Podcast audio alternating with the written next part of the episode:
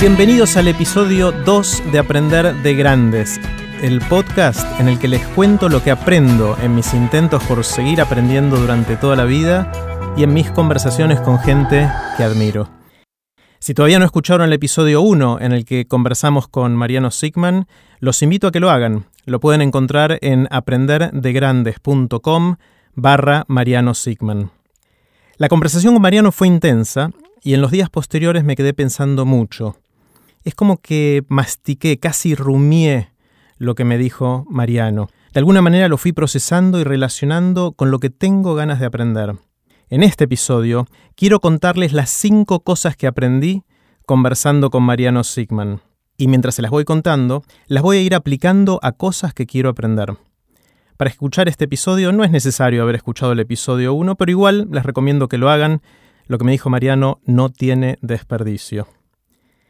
Quiero hacer un pequeño experimento con todos. Me da la sensación de que van a aprovechar más este episodio si me acompañan y hacen lo mismo que voy a hacer yo. Es decir, piensen en algo que quieran aprender y apliquemos juntos lo que aprendimos de Mariano a lo que cada uno quiere aprender.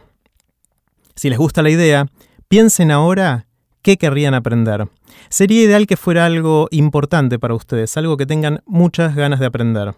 Puede ser aprender a tocar un instrumento o cantar, hablar un idioma estudiar algún contenido específico, cocinar, desarrollar alguna habilidad mental, por ejemplo, como hacer cuentas sin una calculadora, mejorar la memoria, cambiar algún hábito, mejorar en algún deporte, dormir mejor, comer mejor, escuchar, conversar, hacer humor, tejer, bordar, dibujar, sacar fotos, meditar, escribir, cambiar alguna actitud. Es decir, literalmente puede ser cualquier cosa. Les voy a dar 15 segundos y les pongo música. Si no les alcanza el tiempo, pongan pausa y vuelvan cuando hayan elegido qué quieren aprender.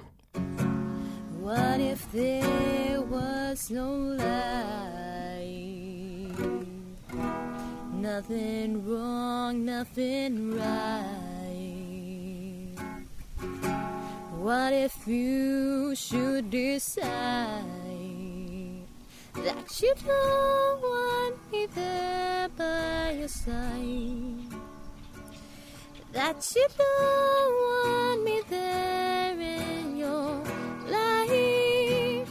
¿Listo? ¿Ya lo tienen?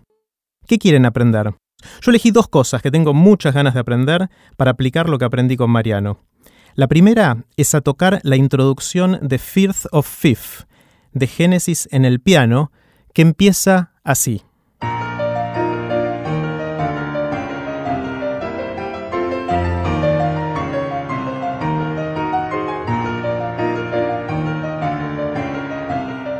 La segunda cosa que quiero aprender es hacer un podcast que la rompa, que esté espectacular.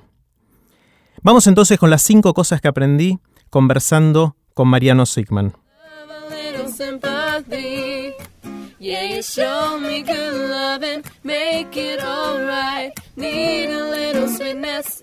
La primera cosa que aprendí conversando con Mariano Sigman es, para empezar a aprender algo, tenés que saber qué querés aprender. Ustedes dirán, obvio. Claro, es obvio una vez que me lo dijo Mariano, pero para mí antes no lo era. Para el caso de Firth of Fifth de Genesis versus tocar el piano, Mariano me dijo...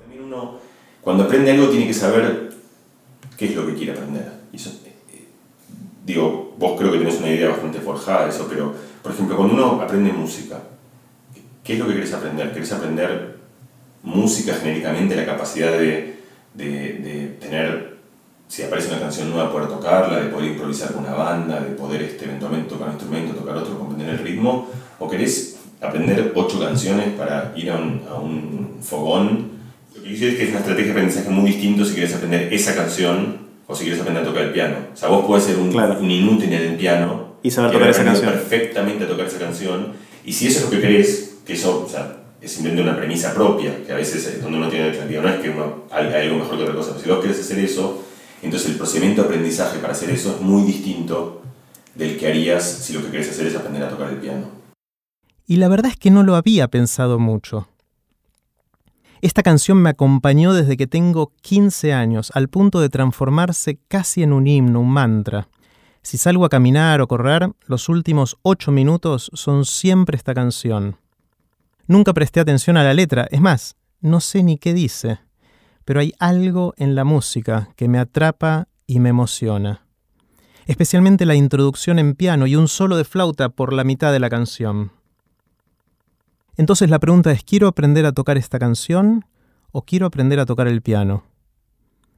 Quizás una manera de responder esta pregunta, que para mí es difícil, es imaginarme qué voy a hacer una vez que logre mi objetivo. Me acuerdo que estaba en cuarto o quinto año del secundario y una vez fuimos al salón de actos a, no sé, ensayar algo. Ni me acuerdo qué era. A mí me gustaba mucho ya Firth of Fifth de Genesis. En el escenario del salón de actos había un piano. Entramos todos al salón de actos y antes de que llegara la profesora, uno de mis compañeros subió al escenario se sentó en el piano y así como si nada, se puso a tocar la introducción de Firth of Fifth.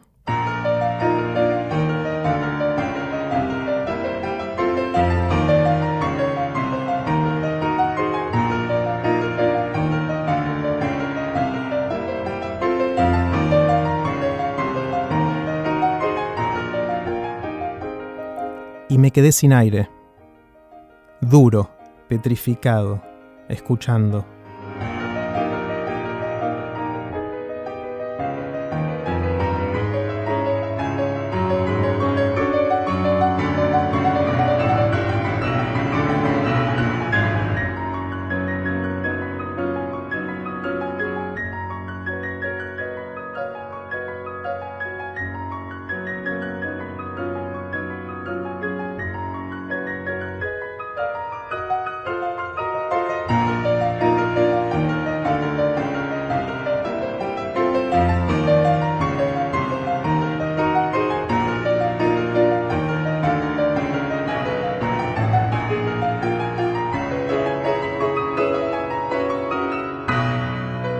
Recuerdo ahora y me conmuevo. Eso, eso, e, eso quiero aprender a hacer, quiero aprender a hacer eso, eso que hizo mi compañero hace tantos años, quiero poder transmitir lo que esa canción me hace sentir, quiero poder contagiarlo. No quiero aprender a leer música, ni a componer o improvisar, no quiero saber de melodía o armonía, no quiero saber de arpegios o de acordes, no quiero tocar en una banda ni en una orquesta. Lo único que yo quiero hacer es poder tocar la introducción de Firth of Fifth y contagiar lo que a mí me hace sentir. Creo que con eso respondo a la pregunta de Mariano. Pensando en lo que hice recién, hay dos cosas que me ayudaron mucho a encontrar esta respuesta. La primera es imaginarme que ya aprendí lo que quiero aprender y mirarme a mí una vez que ya lo aprendí y tratar de describir en detalle qué voy a poder hacer que hoy no puedo hacer. La segunda es ser muy explícito en qué no quiero aprender. ¿Quieren tomarse algunos segundos para hacer este mismo ejercicio? Piensen en eso que quieren aprender. Imagínense en detalle qué van a poder hacer una vez que lo aprendieron, qué van a sentir cuando puedan hacerlo. Y piensen en qué no quieren aprender, es decir, saquen aquellas cosas cercanas a lo que quieren aprender, pero que para ustedes no son tan importantes. Mientras ustedes lo piensan, yo voy a pensar mi respuesta para lo segundo que les comenté que quiero aprender, es decir, aprender a hacer un podcast que esté buenísimo. Les doy unos segundos y los dejo con ese solo de flauta de Firth of Fifth, pero en un arreglo para piano de Massimo Bucci.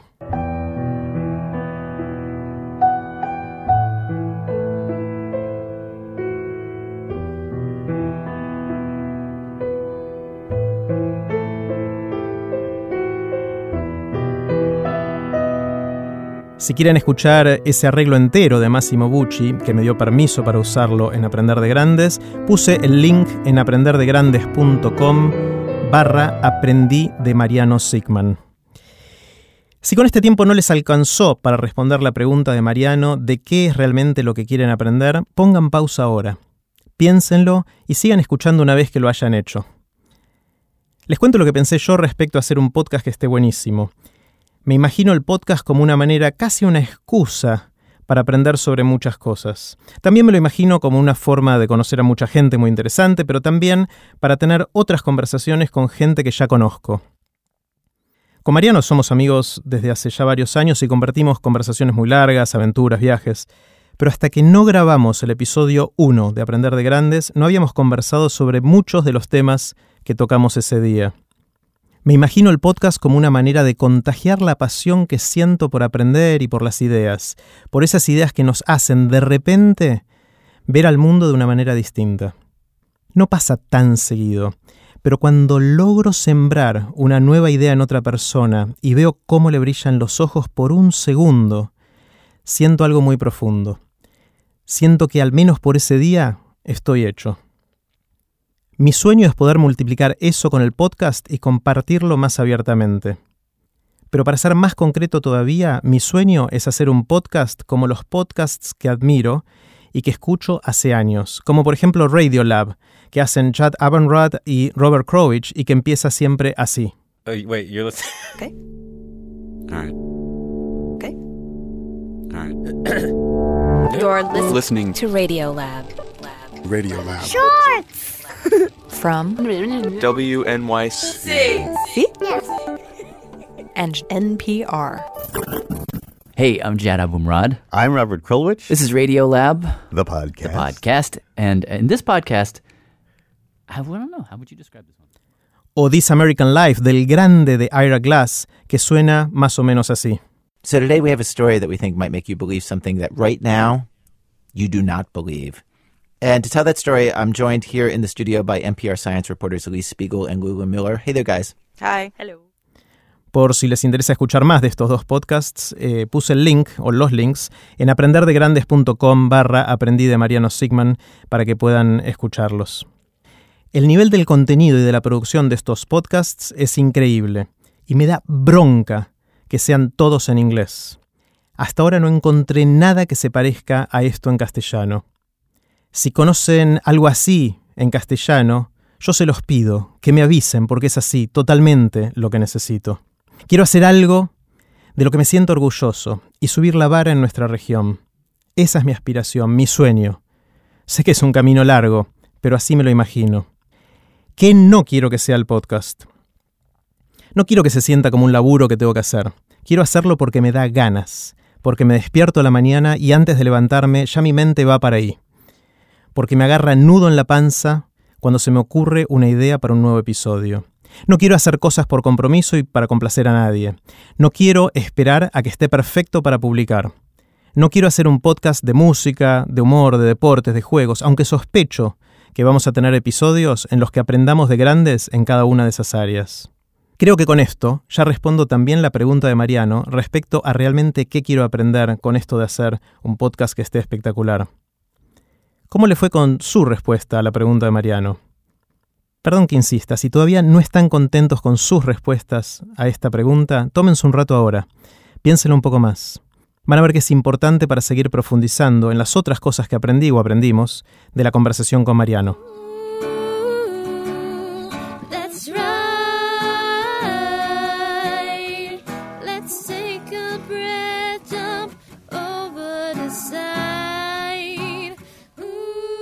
La segunda cosa que aprendí conversando con Mariano Sigman es que hay que definir los componentes de lo que querés aprender, aprenderlos y encapsularlos.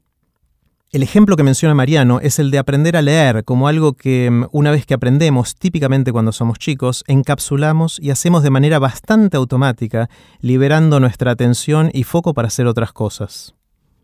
Mientras estamos aprendiendo a leer y vamos letra por letra o sílaba por sílaba, tenemos toda nuestra atención puesta en descifrar lo que estamos leyendo, y entonces es muy difícil prestar atención al contenido.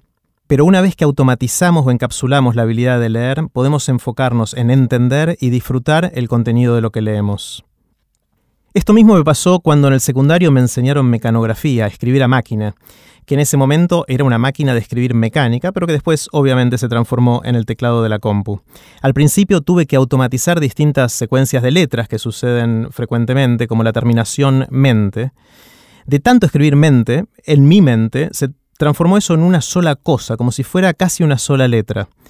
De esa manera no solo podía escribir más rápidamente, sino que también libraba mi atención para otras cosas. Así hoy sigo escribiendo con bastante agilidad y no necesito mirar el teclado. De alguna manera tengo todo el proceso de escritura en la compu encapsulado. Prácticamente no tengo que pensar en hacerlo y puedo enfocarme en el contenido de lo que hago y no en el proceso mecánico de presionar cada tecla. Es como cuando caminamos, que no vamos pensando en qué tenemos que hacer con cada pie en el próximo paso, lo hacemos sin pensar. Entonces, volviendo a lo que queremos aprender, ¿qué otras cosas más básicas tenemos que saber hacer para lograr nuestro objetivo? Piensen en lo que quieren aprender y qué tendrían que aprender y encapsular para lograr aprender eso que tanto quieren aprender. Los dejo pensar unos segundos, así sigue el solo de flauta tocado en piano.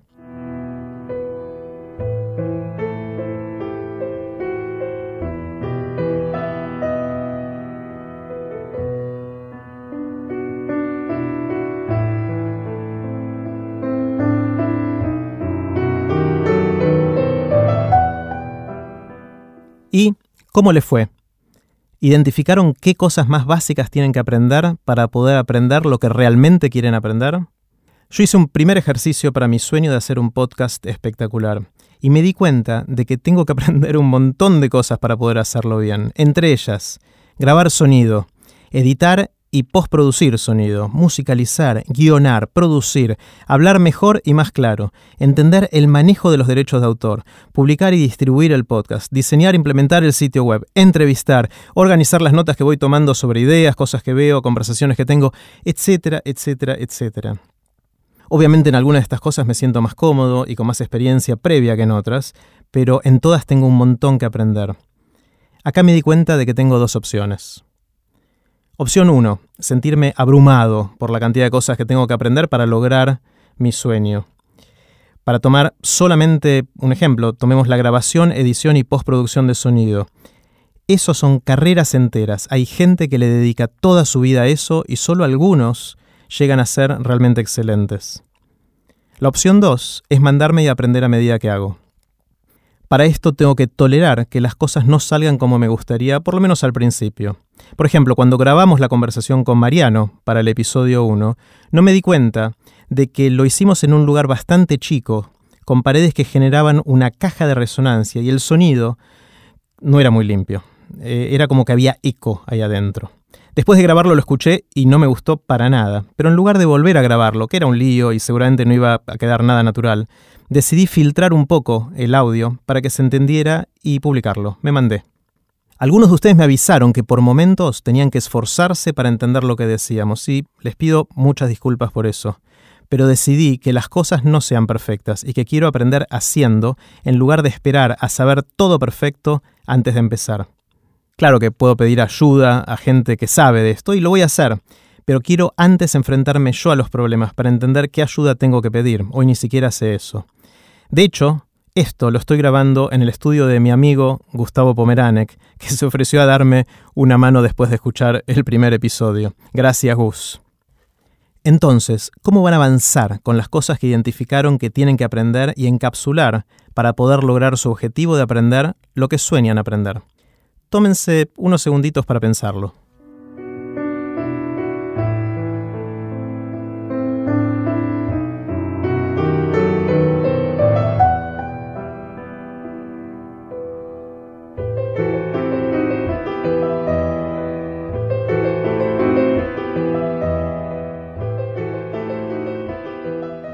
Para cerrar la idea de encapsular una habilidad o conocimiento para poder avanzar, les quiero contar algo que escuché de Magnus Carlsen, que me gustó mucho. Magnus es el actual campeón mundial de ajedrez. Él dice que cuando le toca mover en una partida, mira la posición de las piezas sobre el tablero y casi de manera inmediata sabe cuál tiene que ser su movida. Siente cuál tiene que ser su movida.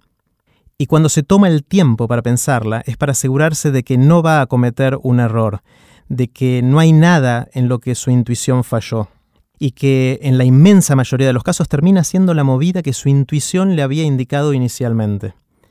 Me imagino la cantidad de conocimiento y de experiencia que Magnus tuvo que encapsular para poder llegar a tomar esas decisiones tan complejas de una manera que se parece mucho a cuando caminamos o cuando yo escribo mente en el teclado. Si les interesa más de, de Magnus, en aprenderdegrandes.com barra aprendí de Mariano Sigman puse el link a un video de Magnus Carlsen describiendo cómo piensa. Realmente es muy impresionante. Pero sigamos avanzando.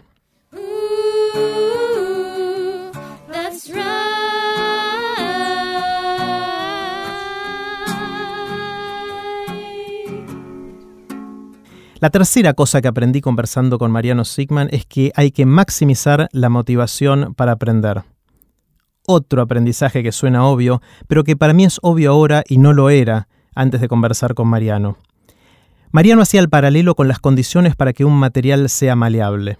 Casi todos los materiales tienen una suerte de temperatura que rige su disposición al cambio. Eh, es decir, por ejemplo, el, el vidrio no cambia, pero si lo calentás se vuelve maleable y después volver a enfriarlo. Lo mismo pasa con el hierro, lo mismo... eh, la arcilla es distinta, por ejemplo, tenés que humedecerla. La arcilla es un material duro que no cambia, si lo humedeces es maleable.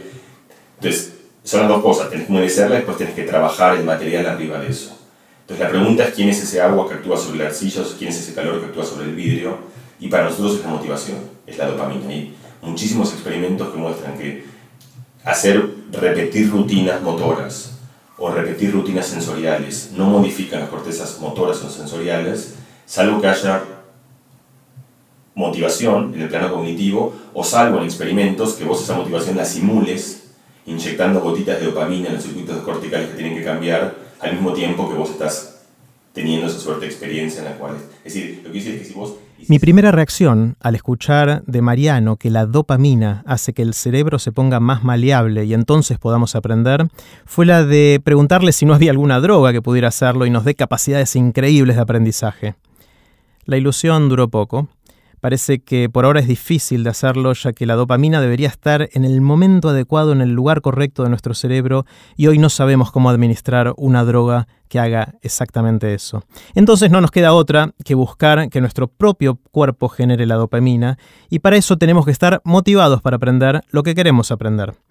La primera consecuencia de esto es que no vale la pena hacer el esfuerzo de aprender algo si no estamos motivados, ya que nuestra capacidad de aprenderlo baja mucho y vamos a estar esencialmente perdiendo el tiempo. Entonces no nos queda otra que buscar esa motivación. Por ejemplo, lo que más me motiva de aprender a tocar Firth of Fifth en el piano es imaginarme tocándola y logrando contagiar a todos la emoción que siento con esa canción. Me imagino eso y ya siento que mi cerebro se pone maleable. ¿Qué es lo que les genera motivación a ustedes para aprender lo que quieren aprender? Los dejo unos segundos para que lo piensen.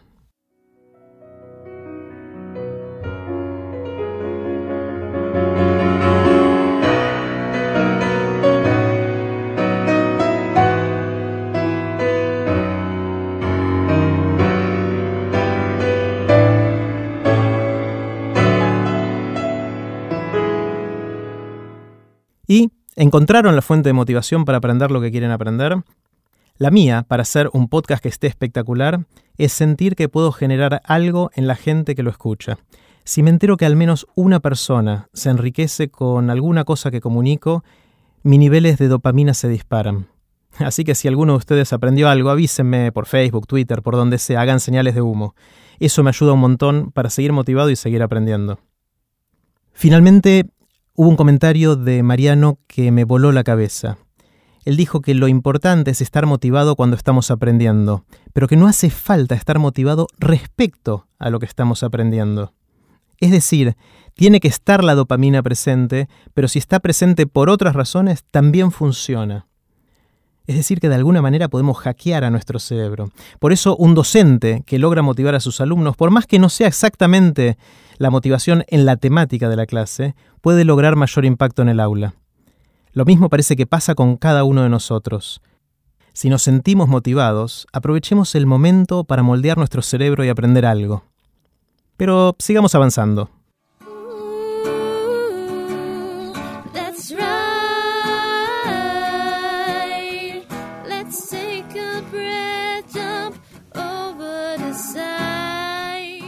La cuarta cosa que aprendí conversando con Mariano Sigman es que hay que conseguir un buen maestro.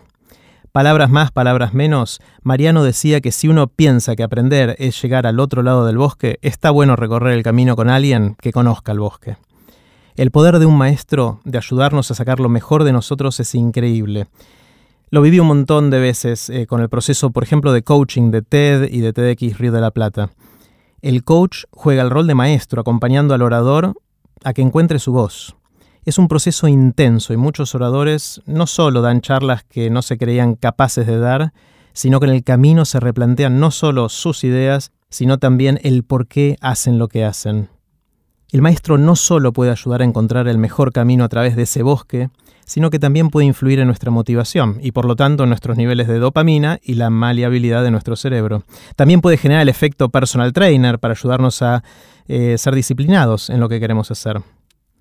Todavía no encontré mi maestro para aprender a tocar Firth of Fifth. Sí encontré un tutorial de YouTube que te muestra las notas y te las va pasando a un quinto de la velocidad normal para que lo vayas siguiendo.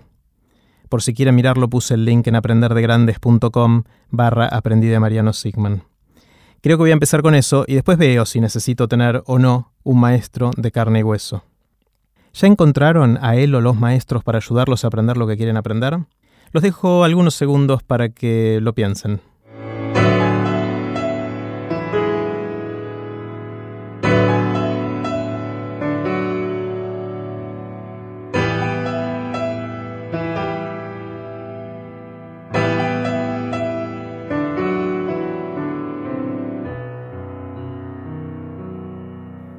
Ya los tienen?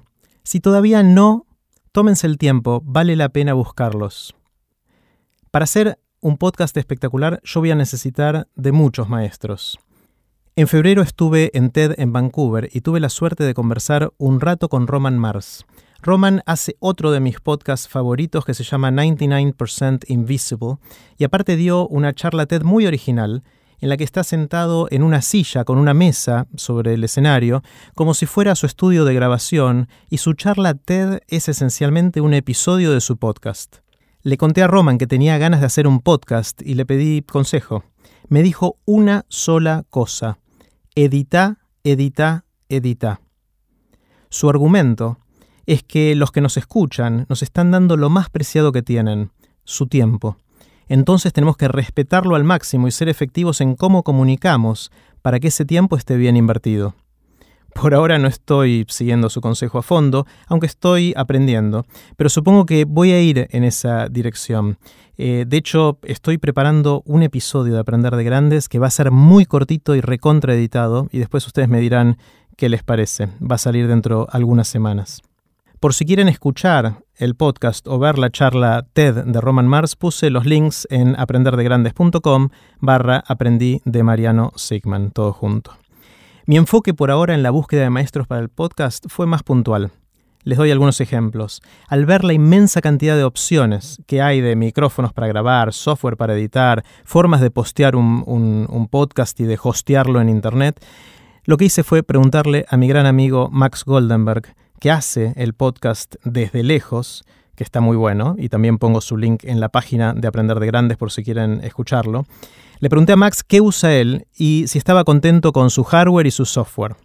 Entonces dejé de mirar opciones y seguí los pasos de Max, así que Max, gracias, abrazo grande. En grabación y edición de sonido, tengo la suerte de que Gustavo Pomeranek, que es un grosso de la música de películas, comerciales y que, entre otros millones de cosas, es el responsable por la identidad musical de TDX Río de la Plata, que me dé una mano. Y ahora estoy grabando esto en su estudio y me está enseñando a hacerlo. Gracias, Gus, de nuevo. Ya estamos llegando al final. Make it alright. Need a in my life. Yes, please. La quinta cosa que aprendí conversando con Mariano Sigman es que hay que laburar duro. Hace muchos años una persona que conozco muy bien me vio escribiendo en la compu, sin mirar el teclado y bien rápido, y me preguntó cómo podía aprender a hacerlo. Yo le mostré una página de internet que te ayuda a hacerlo, te da ejercicios, te muestra la forma de poner los dedos, de hacer los movimientos, y esta persona empezó a hacer los ejercicios y literalmente a los cinco minutos me dijo, no siento que estoy aprendiendo. Obviamente es un caso extremo, eh, pero para aprender a escribir a máquina rápido hace falta mucha práctica. Eh, hay que laburar duro para casi cualquier cosa que querramos aprender. Obviamente hay que también laburar inteligentemente, no es cuestión de hacer fuerza bruta, sino como conversábamos con Mariano, encontrar el mejor camino eh, a través de ese bosque para poder llegar de la manera más eficiente y efectiva a aprender lo que realmente queremos aprender. Y la sexta cosa que aprendí conversando con Mariano Sigman, para, para, para, para, ¿no eran cinco cosas?